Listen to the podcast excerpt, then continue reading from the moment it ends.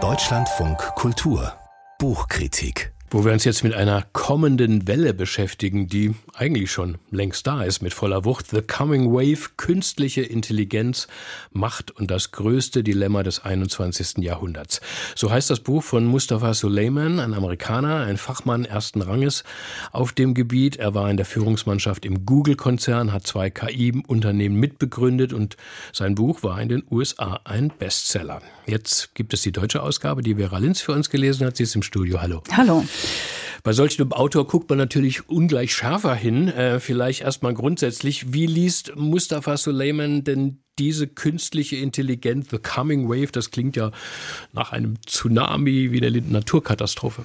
Ja, genau so meint er das auch. Also für ihn ist künstliche Intelligenz zusammen mit synthetischer Biologie als die, äh, die nächste große Technologiewelle, die uns überspült, vergleichbar mit einem Tsunami tatsächlich. Wobei man sagen muss, dieses Bild der äh, Welle, die ist an sich erstmal nicht neu. Immer wieder gibt es in regelmäßigen Abständen Technologiewellen, sagt er, und zwar immer dann, wenn sogenannte Allzwecktechnologien erfunden worden sind, wie der Faustkeil, das Feuer, der Motor, der Computer oder eben jetzt äh, KI. Und diese führen dann zu sprunghaften Veränderungen in den Gesellschaften, die man zunächst mal gar nicht überblicken kann. Es sei denn, man heißt Mustafa Suleiman. Er nimmt für sich in Anspruch, äh, absehen zu können, was diese aktuelle Welle äh, für uns bedeutet und prophezeit eben, diesmal geht es ums Überleben der Menschheit, Disruption, Instabilität, Katastrophen unvorstellbaren Ausmaßes sieht er da vor seinem inneren Auge und will äh, äh versuchen, diese Gefahren einzudämmen, auch wenn er meint, dass es eigentlich gar nicht geht. Also äh, jetzt bin ich ein bisschen äh, überrascht, äh, Vera, dass der Mann gleich so in die Vollen geht. Also ich meine, dass der Faustkeil, das Feuer, äh, der Motor, der PC sozusagen die Welt verändert hat, ist ja klar. Aber äh, dass die, die KI die Welt jetzt nur zur Katastrophe verändert, das ist doch schon überraschend, oder? Naja, wenn wir nicht aufpassen. Ne? Also er nennt vier Merkmale, die diese Technologiewelle ausmachen. Das macht er durchaus sachkundig und erhellend. Und das ist tatsächlich deshalb auch erwähnenswert, weil er, wie sich ja schon angedeutet hat, sehr alarmistisch sozusagen an dieses Thema äh, rangeht. Und alle, die diesen Alarmismus übrigens nicht teilen, sind aus seiner Sicht in der Falle der Pessimismus-Aversion gefangen. Also da ist er ganz äh, kategorisch. Aber das erklärt er jetzt sehr gut. Vier Besonderheiten äh, dieser neuen Technologiewelle gibt es äh, zum Beispiel, dass äh, KI anders als andere Technologien niedergewesene Asymmetrien schafft. Die Folge sind gewaltige Machtverschiebungen weg von Staaten und Militär hin zu kleinen Gruppierungen, die KI zum Beispiel ganz easy als Waffe einsetzen können. Ein Problem auch die Geschwindigkeit, mit der sich Rechenkapazitäten und damit auch die Leistungsfähigkeit der KI erhöhen. Dann äh, gibt es eine Vielfalt von möglichen Anwendungen und diese führen, so Punkt 4, äh, dazu, dass zunehmend diese Technologie autonom handelt, also ohne uns Menschen.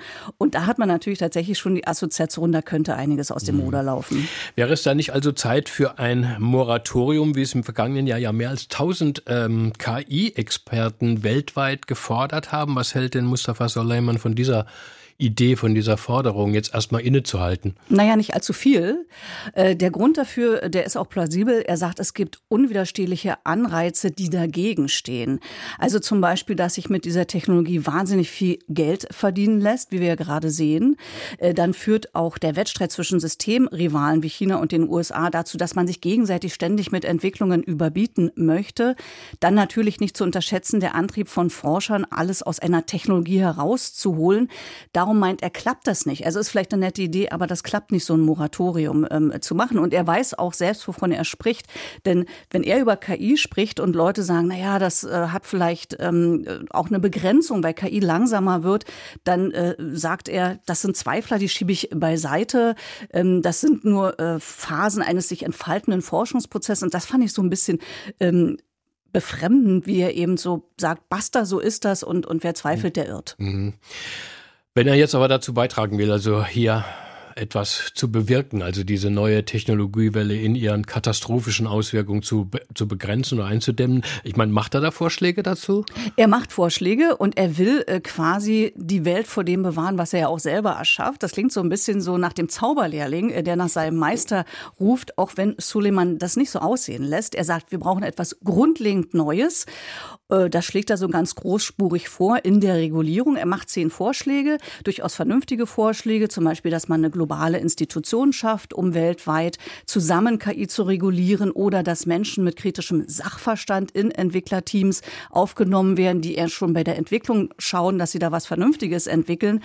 Und äh, dann sagt er, das finde ich durchaus vernünftig, dass auch Regierungen oder die öffentliche Hand Technologie bauen soll, um selber auch einen Kraftfaktor darzustellen und aber auch das Ganze äh, zu verstehen.